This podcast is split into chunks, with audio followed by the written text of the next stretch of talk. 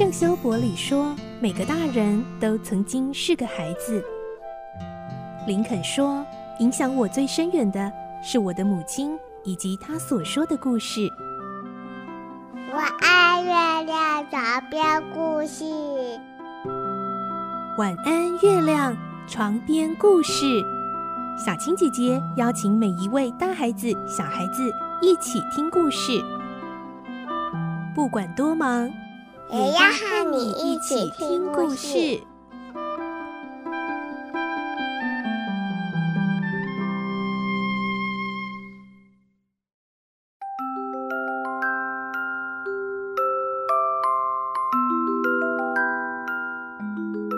晚安，欢迎你和我们一起听故事。我是小青姐姐，我们今天继续来听《小公主》第十一集的故事。今天我们会听到，在莎拉的班上呢，每个人年龄都不太一样哦。其中有一个小女孩叫乐蒂。而这一天呢，莎拉刚好碰见了正在大哭大闹的乐蒂，而明娟校长还有校长的妹妹阿米娅老师都不知道该如何是好，而莎拉却自告奋勇要来安抚乐蒂哟。莎拉能做到吗？来听今天的故事，《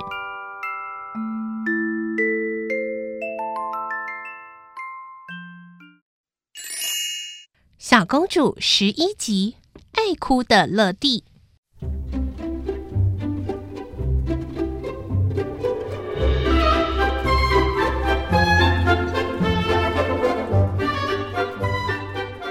按照习惯，用餐前除了要洗脸和洗手之外，还要穿着整齐。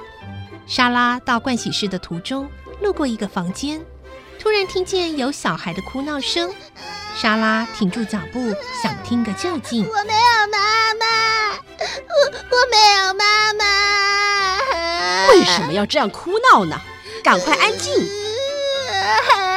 不准再哭了，再哭就揍你啊！孩子的哭声如同暴风雨，同时还传出校长和他妹妹阿米娅小姐严厉制止的声音。莎拉正想弄清楚情况，只见校长用力的推门出来。啊，莎拉小姐！校长想起自己刚才的吼叫声，一定全被莎拉听见了，觉得有点不好意思。校长，是谁在哭呢？还不是那个顽皮又爱哭的乐蒂，那孩子实在很任性。乐蒂比莎拉小一岁，也是从小就没有母亲。他知道大家会同情没有母亲的孩子，就更加骄纵，稍有不如意就大声哭闹。年轻的父亲对他束手无策，只好早早送他到寄宿学校。校长，我来哄他好不好？莎拉说：“你？”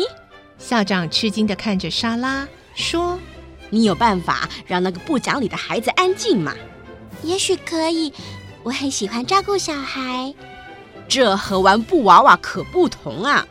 校长撅起嘴嘟囔，又立刻恢复平静地说：“好吧，你去试试也好。你是个聪明的孩子。”什么事都做得好，也许有办法教他不哭闹。莎拉听了校长的嘲讽，脸稍微涨红，向校长点个头，便走进乐蒂的房间里。校长满脸不快地看着他的背影，然后走回办公室。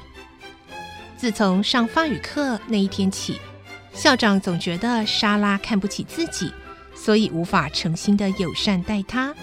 他想，要不是这孩子家里有钱，我才不会这般容忍和客气呢。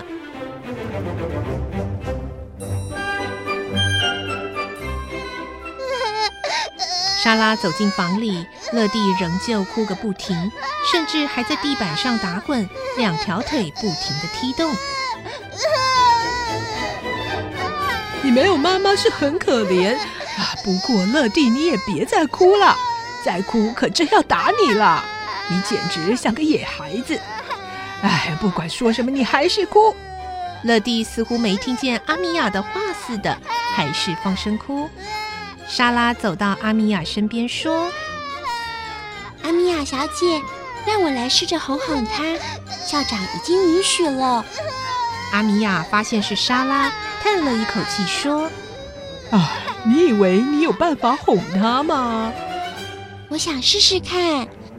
阿米娅像是放下重担的说：“我从没看过像她这么任性的孩子。”说完便走出房门。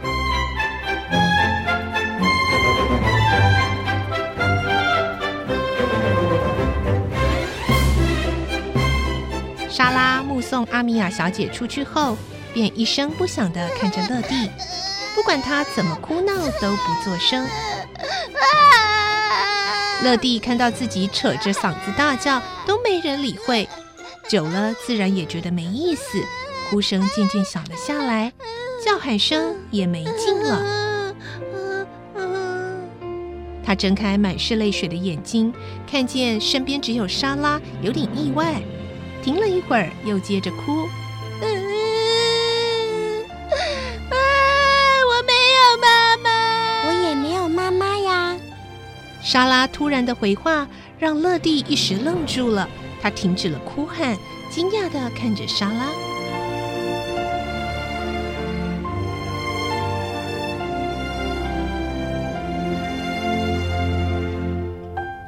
乐蒂打从心底讨厌严厉的校长，也不喜欢那个只会摆架子的阿米娅小姐。可是她对这位莎拉小姐印象很好，因此停止了哭喊。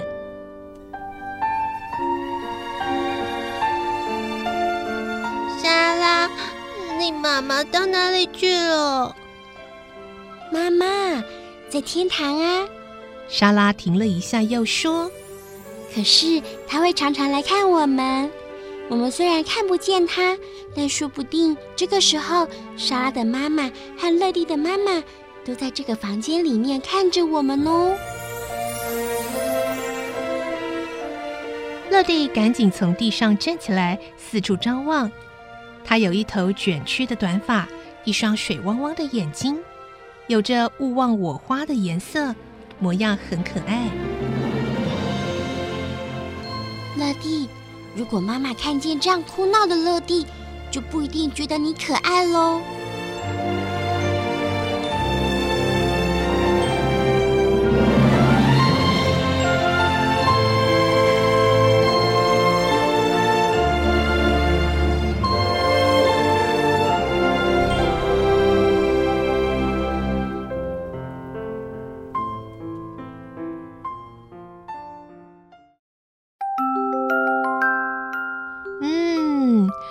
小小年纪的莎拉，没想到能够用温柔的方式来停止了更小年纪的乐蒂她的哭闹呢。而关于妈妈在天堂，她又会怎么样向小小年纪的乐蒂来解释呢？明天我们再继续来听小公主的故事。我是小青姐姐，我们明天再见喽，晚安，拜拜。小朋友要睡觉